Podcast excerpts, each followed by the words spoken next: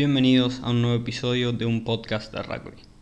Estamos a una semana del partido inaugural, ya terminó la primera fecha, estoy medio tarde con esto, pero no pasa nada. Hoy va a ser un episodio más cortito, vamos a hacer un resumen de todo lo que pasó en la primera fecha y después al final vamos a elegir un 15 ideal de esta fecha, los mejores 15 jugadores en cada posición, en mi, en mi opinión.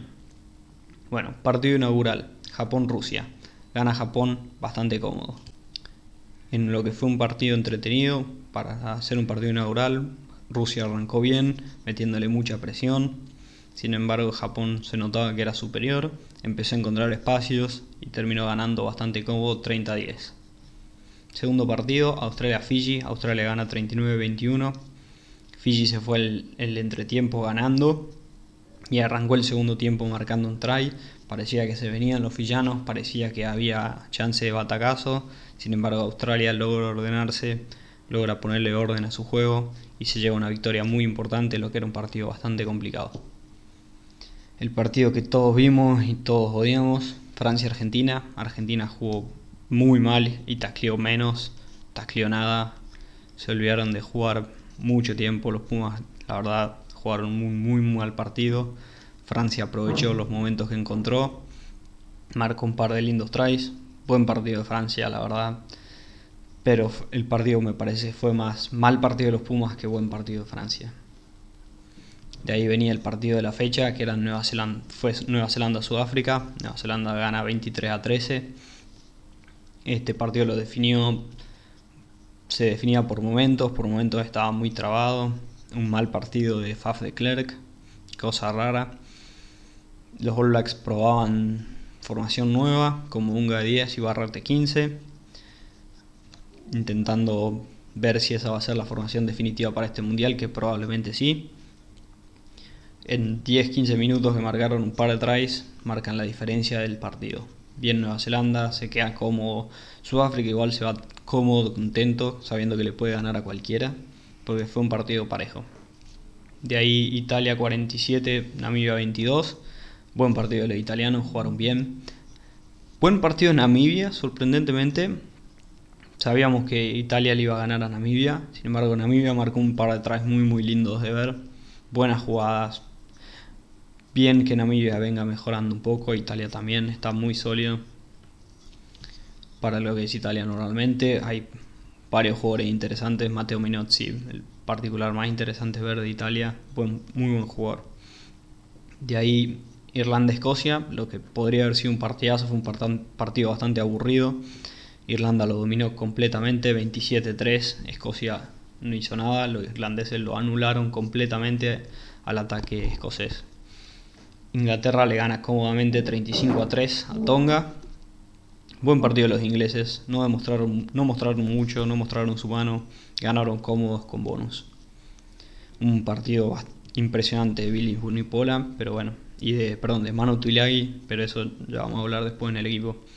Y el último partido de la fecha era Gales-Georgia. Buen partido de Gales. Gales se muestra como un equipo muy muy serio. Gales está en esta Copa del Mundo para ganarla. Desde el primer minuto Gales mostró mucho, mostraron cosas que no había mostrado en el Super Rugby, perdón, no en el Super Rugby, en el Seis Naciones que no habían mostrado antes. Gatland muestra su mano, muestra que están acá para ganarlo. Más información sobre Gales en el episodio de mañana, que va a ser sobre la previa de todos los del partido importante Gales-Australia, hablando sobre todo de Gales que no hablé todavía. Los equipos que no jugaron fueron Estados Unidos, Uruguay, Samoa y Canadá. Bueno, larguemos con el 15 semanal, los jugadores que más me impresionaron en la primera semana. La primera línea, Kirchhoff, pilar sudafricano, Colorado. Muy, muy buen partido. Me impresionó muchísimo el partido contra los All Blacks, uno de los puntos altos de Sudáfrica. Eh, Guillaume Gurado, jugador francés, cumplidor, capitán de Francia, jugó bien, jugó un buen partido contra los Pumas.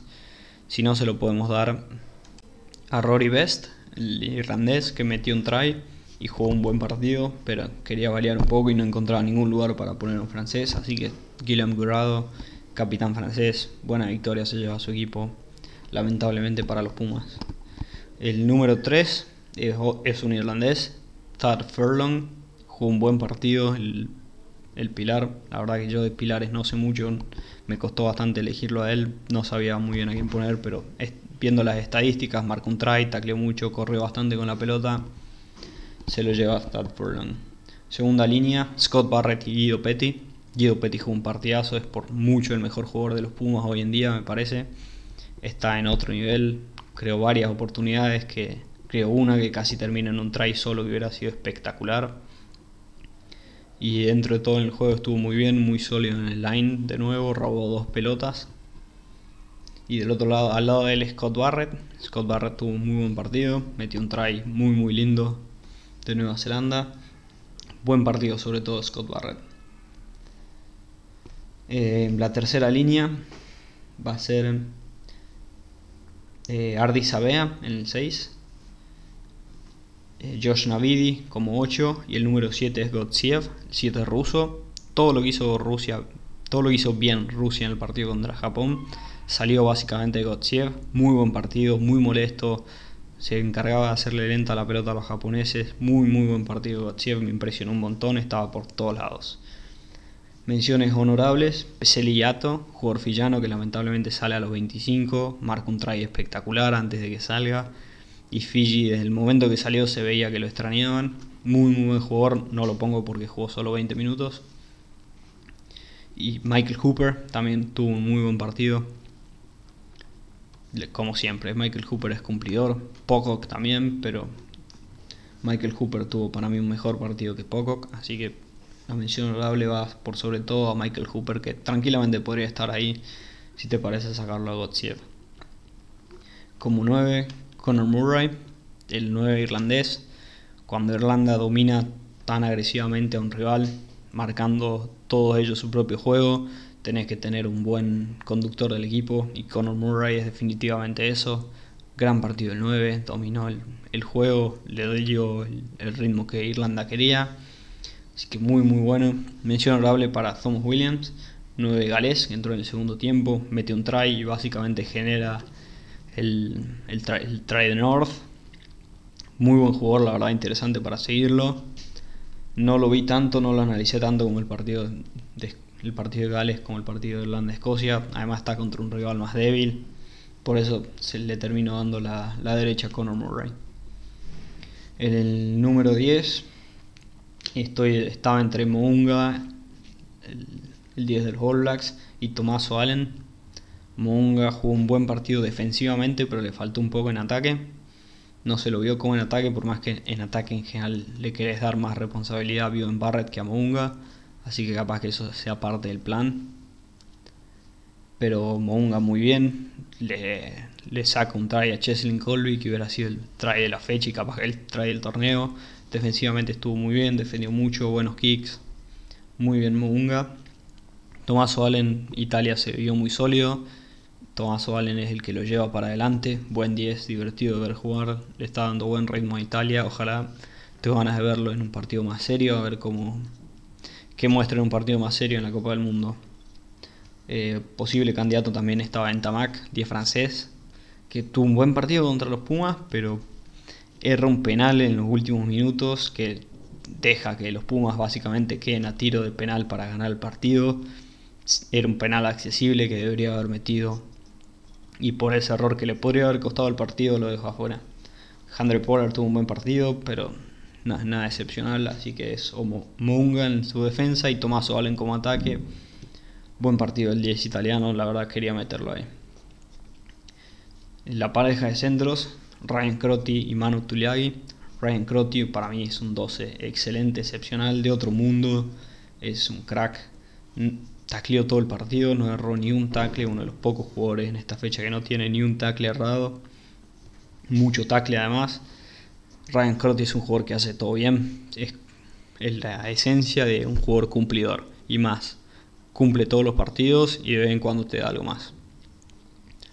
Manu Tuilagi es el karma de que los pasó por arriba a los tonganos y es literalmente Inglaterra pasándolo por arriba a los tonganos. Metió 3 tries, que es un montón. Partidazo de mano. Y los tres del fondo, Cheslin Colby, Matsushima, y Bjorn Barrett. Matsushima, el win japonés, muy buen partido, metió de nuevo tres tries. Un, un, buen definidor porque tiene Japón por afuera, peligroso. Cheslin Colby, sudafricano, la verdad, imparable. Cuando de repente se le prenden las lucecitas y tiene un poco de espacio, te arma un lío en tu defensa. En el partido, el tipo casi él solo por su cuenta lo lleva a Sudáfrica adelante cuando se estaban empezando a caer. Y Bjorn Barrett encontró su puesto, que no, no estaba bien como 10, no estaba cómodo para lo que quería el entrenador y como 15 tiene más libertad, más tiempo, más espacio, así que cómodo Bjorn Barrett me parece que la decisión fue buena de mandarlo al 15.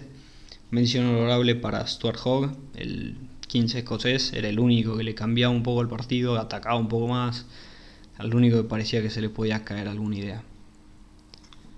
Bueno, y esos fueron básicamente los 15, el 15 ideal para repasar. Christoph Girado, Tad Furlong, Scott Barrett, Guido Petty, Ardi Sabea, Josh Navidi, Gotsiev, Conor Murray, Mounga o Tomaso Allen, Ryan Crotty, Manu Tuliagi, Cheslin Colby, Bjorn Barrett y Matsushima. 15 de la primera fecha. Ya estoy empezando a trabajar en el segundo. Y muchas gracias por escuchar este episodio cortito. Así para hacer un resumen y empezar a trabajar de nuevo en la segunda fecha. Eh, si te gusta el canal y te gusta este estilo de videos, por favor considera seguirlo, suscribirte, lo que seas. Estamos disponibles en Spotify, Apple Podcast, todos los lugares donde puedes encontrar un podcast. Castbox, Castbox es uno que recomiendo mucho. Muchas gracias por seguir. Hasta el próximo.